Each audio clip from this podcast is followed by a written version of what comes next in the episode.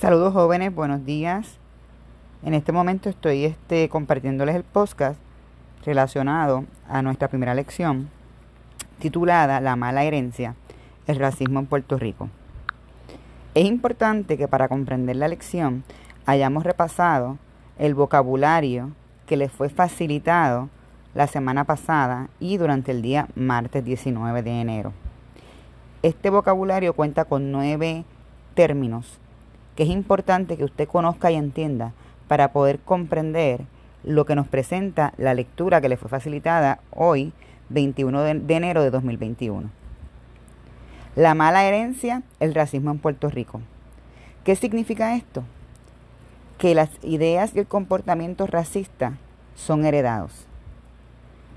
Como en otros países del Caribe y de las Américas, el origen de los prejuicios raciales tiene su raíz en el pasado esclavista que compartimos. Durante varios siglos fueron explotados mujeres y hombres negros como trabajadores esclavos que fueron arrancados desde las tierras de África. Esta realidad histórica gestó el origen de los hombres y de las ideas, perdonen, prejuiciadas sobre aspectos raciales en nuestro país. He aquí la importancia del estudio histórico para la comprensión de esta bochornosa realidad que permea hasta la actualidad. Opuesto a lo que muchos de ustedes puedan pensar, jóvenes, los males sociales que consigo trajo la esclavitud no acabaron meramente con la abolición de este el 22 de marzo de 1873, ni tampoco cuando se creó la ley de vientres en 1870, cuya ley concedía, ¿verdad?, la libertad a todo niño nacido, aunque fuese de padres esclavos posterior al 1870. A pesar de que esta fecha se convierte en, eh, ¿verdad? en ilegal lo que es el sistema de la esclavitud, en muchos aspectos de nuestra vida, esta situación nos continúa todavía marcando como pueblo. Los prejuicios sociales que hay producto eh, de, este, de lo que fue la esclavitud en Puerto Rico continúan vigentes en muchas de nuestras conductas e ideas de tipo moral o, o cultural. Por esta razón es que es imperativo, es importante que en el siglo XXI entendamos esta realidad y el propósito de que como país lo podamos superar. Cuando se estudia la historia, miren, podemos constatar en que muchos textos nos presentan y se discute de manera somera o, tenue, ¿verdad? Este, suavizada, el tema de los prejuicios o el racismo. Esto ocurre precisamente porque la vigencia que hay hoy con los prejuicios raciales continúa prácticamente intacta. Al exhibir una negativa generalizada sobre la existencia del racismo y los prejuicios de tipo racial, por mucho tiempo casi no le han concedido importancia en Puerto Rico. Es más, si alguien hace un señalamiento de racismo, tachan a esa persona hasta de acomplejado. Actualmente esta visión está cambiando, gracias a Dios por eso, porque cada vez que se toma más conciencia de la importancia de entender esta realidad puertorriqueña, las personas son un poco más reflexivas al momento de expresarse o de emitir alguna expresión que pueda interpretarse eh, como racista. Miren, podemos tomar como ejemplo cómo constantemente se realiza legislación para prohibir o proscribir las prácticas y las conductas racistas en nuestra vida social e individual. Pero realmente, el que existan esas leyes protegen a la población negra de Puerto Rico, mestiza y mulata, a que tengan en realidad igualdad de trato. Será cuestionadas cada una de las efectividades de, de estas leyes que están vigentes. Porque a la hora de la práctica se siguen excluyendo a los negros y mulatos de ciertos espacios de nuestra sociedad. Es más, aquí el estatus social tiene color. Creemos que la, que la educación es el arma más efectiva para siempre superar los rezagos de racismo y los prejuicios existentes en Puerto Rico. Pero en efecto, el sistema educativo puertorriqueño trabaja con seriedad este tema, a excepción de uno u otro curso donde el maestro tiene, siente esa responsabilidad de desarrollar estos conceptos para que ustedes como estudiantes los entiendan y no solamente los entiendan, reconozcan la situación eh, en, la que, en la que está sumergida el país. Piensen en sus cursos, ¿cuántos de los cursos que ustedes han tomado se ha tocado el tema de la afrodescendencia o se ha tocado el tema del prejuicio racial o el racismo? Eh, ustedes, ustedes saben que es casi nula.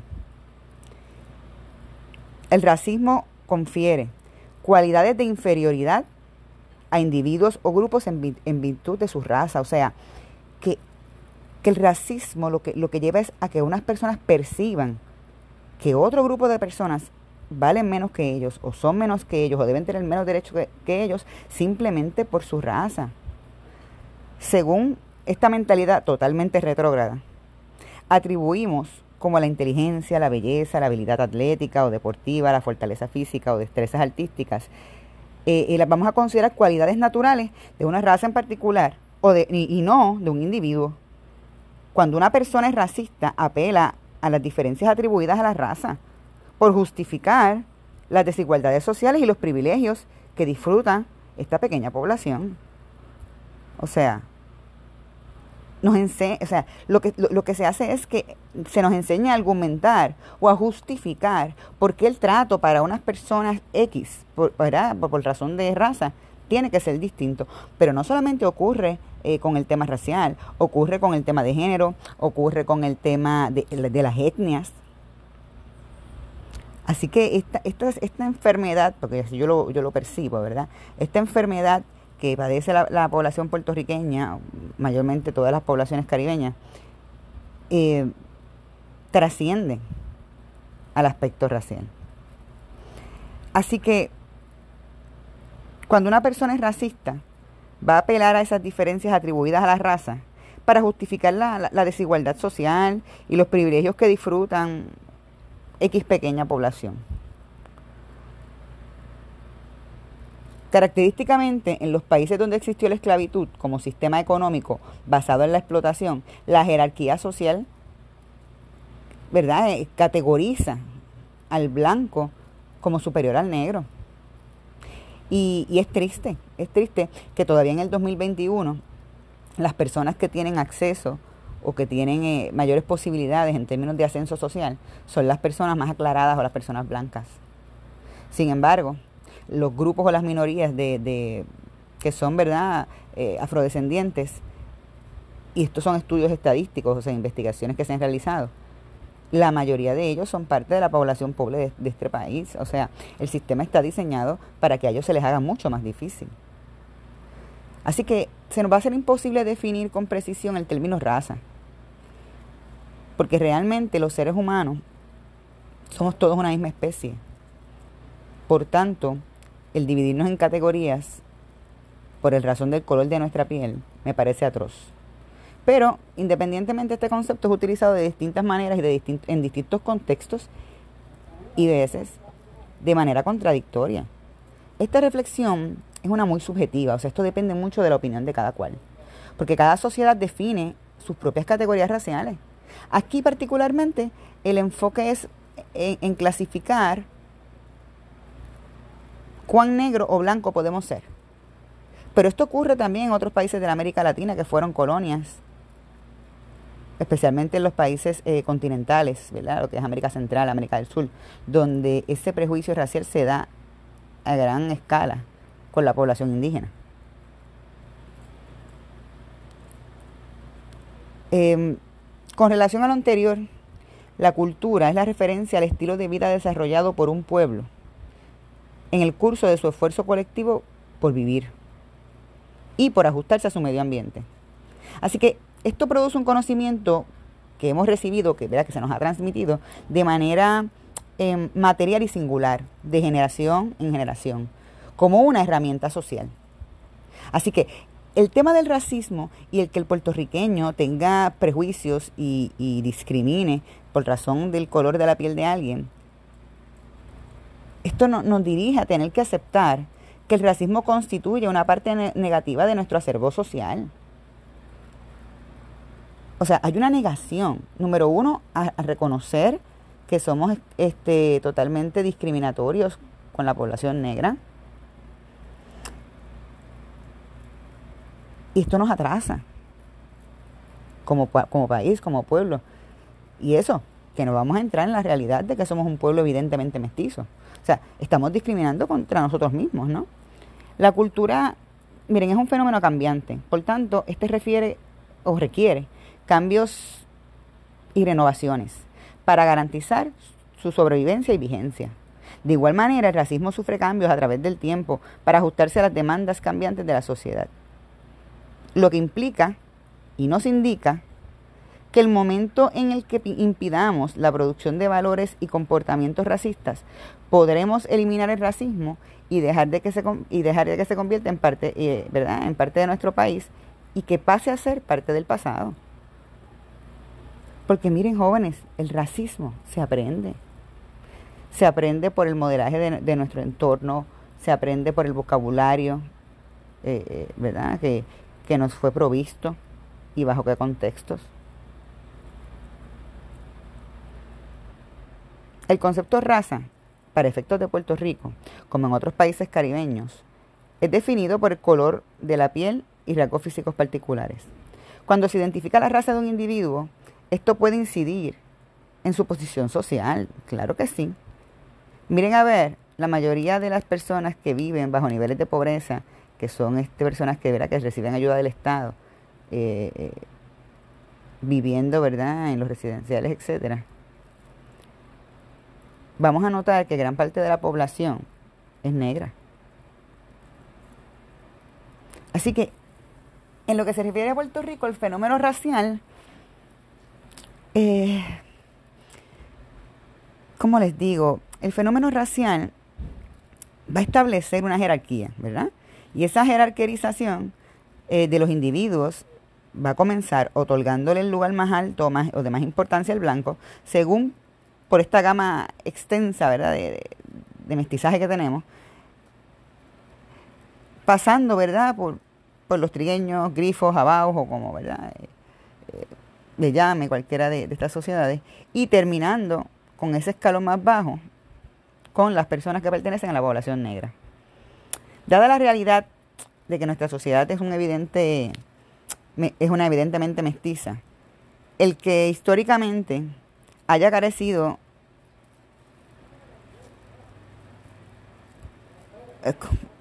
haya crecido este una gran incomodidad.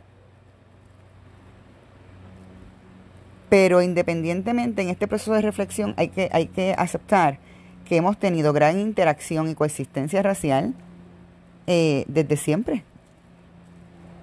Y eso lo podemos ver en de, de, de, muchas maneras dentro de lo que es eh, las familias, este, la vida pública, etcétera. Ahora les pregunto, a manera de reflexión, en su núcleo familiar, ¿algún integrante les advirtió en algún momento de la importancia de, de mejorar la raza, por ejemplo? ¿O cuántos de ustedes eh, han pensado, ay, no me puedo juntar con esta persona o no me puedo enamorar de esta persona. Porque, ¿qué pasa? Porque te van a hacer los niños feos, porque vas a hacer trencitas. Entonces, le, le, le, atribuyen características o particularidades relacionadas con la fealdad o con la maldad al color negro. Eh, y esto es algo que es preocupante. ¿Cuántos han sabido de padres que, que, les preocupa o les molesta o les incomoda que uno de sus hijos tenga el pelo malo.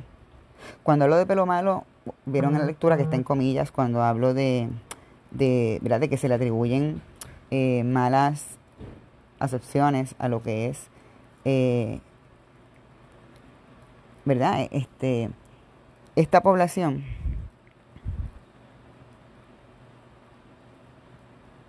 Como, como cultura, como país. Estamos acostumbrados entonces a utilizar vocabulario que, que sugiere, ¿verdad?, que hay inferioridad entre un grupo y otro. ¿Cuántas mujeres negras han sido reinas de belleza que nos representen a nivel internacional? Piense sobre eso. Saco unos segundos para pensar en ello. Si usted sale a la calle, ¿cuántas mujeres negras usted ve que, que ¿verdad? Con las que usted tropieza día a día? Muchas, ¿verdad? Un por ciento grande de la población de féminas en Puerto Rico es negra. Sin embargo, no son seleccionadas para representarnos internacionalmente como si no fuesen dignas de representar la belleza de la mujer puertorriqueña. Cuando un gobernador o líder político de gran importancia y jerarquía en Puerto Rico es, electo o está en ese proceso de, de competir políticamente, ¿permiten personas negras? ¿Pueden identificar uno? Piensen. Piensen en sus cursos de historia de Puerto Rico. ¿Cuántos políticos negros importantes usted conoce?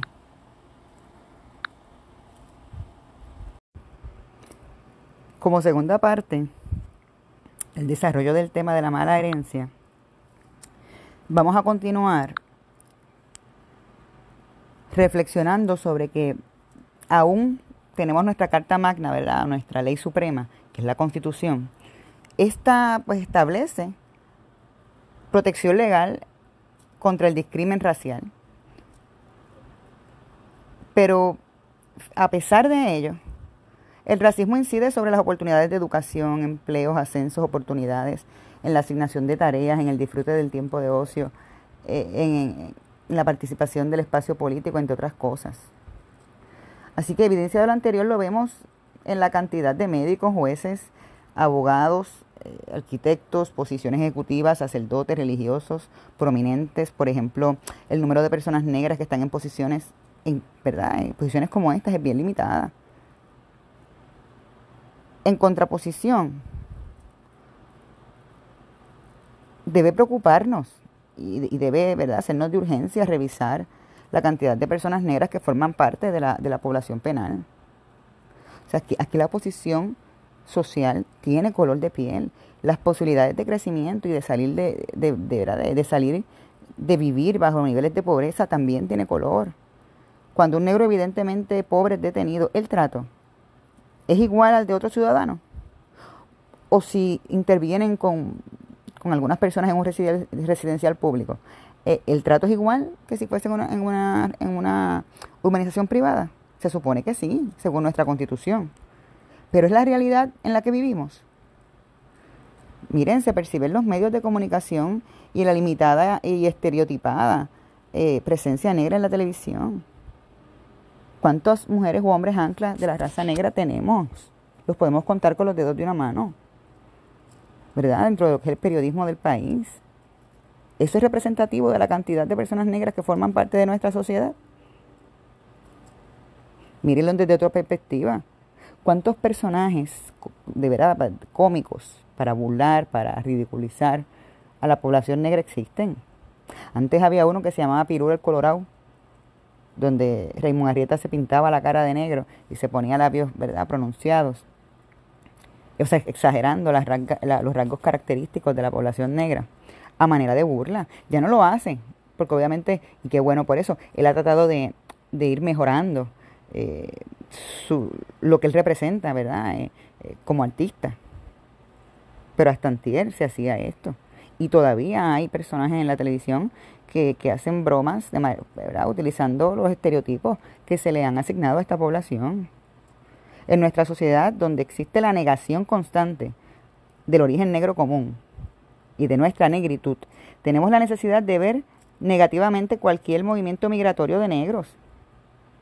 Miren, Miren si, si, si nos negamos a reconocer nuestra negritud, que hasta pensamos o entendemos que utilizar la palabra negro es ofender a una persona negra. O sea, no vemos, no vemos eh, que el ser negro es una característica más. O sea, y cuando lo utilizamos lo, podemos utilizar como un adjetivo. Pero tenemos que empezar por quitarle ese estigma de, de, ¿verdad? de maldad y de negatividad al, término. Entonces, todo el que es negro se reconoce como trigueñito, oscurito, color caramelo. Pero ni siquiera las mismas personas negras utilizan el negro para describirse. Así que es una negación a nuestra realidad. ¿Y qué pasa? Vamos a atribuirle aspectos negativos a toda migración que esté relacionada con personas que pertenezcan a la población negra, porque aunque no nos reconocemos como negros, identificamos y categorizamos la negritud del extranjero. Como por ejemplo, miren, la comunidad dominicana, que convive en nuestro país y que tanto han aportado al desarrollo eh, social y económico de Puerto Rico. ¿Cómo, son los chistes sobre la población dominicana? ¿Cómo se les trata a la población dominicana? O sea, el racismo es una, no es una invención reciente, jóvenes. En 1782, Fray Íñigo Abad y La Sierra comentaba en su primer libro de historia, en el primer libro de historia por lo menos documentado, ¿verdad? que tenemos de historia de Puerto Rico, eh, y cito, no hay cosa más afrentosa, ¿qué significa afrenta? Eh, ofensiva, en la isla que ser negro o descendiente de ellos. Miren, jóvenes, los historiadores puertorriqueños presentan evidencias en sus escritos de que la esclavitud fue tan explotadora y deshumanizante como en las otras regiones de, América, de la América colonial. Y existe evidencia documental que presenta la brutalidad del sistema esclavista en Puerto Rico y cómo eran violadas las leyes para la protección de los esclavos. Ante esta complicidad del silencio de las autoridades gubernamentales, sociales y eclesiásticas, o sea, había una iglesia como, como una entidad o institución de poder, igualmente el gobierno. Sin embargo, ya, ya, ya, este, para el siglo XVIII, ya había una, ¿verdad? Habían, además de que habían movimientos para lograr la abolición de la esclavitud, pero independientemente ya, ya este, había una concepción, eh, ¿verdad? De lo que, de lo que debería ser la igualdad, de ese ideal. Y, y aún así estas entidades o estas instituciones se hacían de la vista larga ante, ante estas injusticias. Hasta el siglo XIX, en el siglo, que es el siglo pasado, bastante él Miren, los registros bautismales estaban clasificados en unos libros que colocaban la gente o eran ubicadas meramente por el color de su piel, como si fuéramos cosas. Como si escogiéramos los, todos los muebles que son en colores brillantes van en un lado, todos los muebles que son claros van en otro lado. O sea, como si fuéramos cosas, cosificando al ser humano. Pero lo más importante en este proceso es que reflexionemos cómo adquirimos el racismo. ¿Cómo se adquiere el racismo? Sencillo. Miren, el racismo se encuentra o encuentra un terreno fértil en la ignorancia. Porque este es un patrón de comportamiento aprendido. Esto lo aprendemos en casa, jóvenes en casa, con los comentarios de nuestros parientes, por cómo se expresan de las personas negras aprenden y, fijan ideas de lo que de lo que ven, escuchan en casa, de los chistes, de los chismes. E vienen hasta en los textos escolares. Es muy poca la presencia negra en imágenes, eh, eh, en, donde, en donde esas imágenes que se presentan de, de la negritud son imágenes que les conceden dignidad, no. La mayoría de las imágenes que salen, si son de fotos, ¿verdad? Refiriéndose a temas de antaño, eh, arrastrando cadenas, esclavizados y si son publicaciones más recientes, pues vendiendo droga. O sea, el mismo sistema ha estereotipado a, esta, a este grupo de la población y me incluyo. Porque yo soy una mujer evidentemente mestiza. Y si me fuese a clasificar, me tendría que clasificar como Jabá. Así que esto es triste, muy triste. las imágenes que ustedes ven, leen o escuchan en los medios, ¿cuánta gente negra hay? Si no es que ya tienen, ¿verdad? que la poca que se presenta es estereotipada. Los superhéroes están representados por personas negras, casi en igualdad de condiciones y cantidad que los superhéroes blancos. ¿Mm? Piensen en ello. Piensen en las fiestas nacionales, entre otros también en la interacción con las instituciones sociales y el medio ambiente cultural. Nos limitan a pensar que aquí lo negro es bomba y plena. Sancocho y mondongo, no. La aportación afrodescendiente y, y, de la negritud en nuestra cultura abarca mucho más, ha enriquecido mucho más que eso sin restarle mérito a lo que a nivel eh, verdad musical nos han, nos han heredado, pero independientemente no se limita solamente a eso. Así que desde muy niños nos, nos, enseñan a ser racistas y a discriminar y a percibir este comportamiento como uno lógico y natural.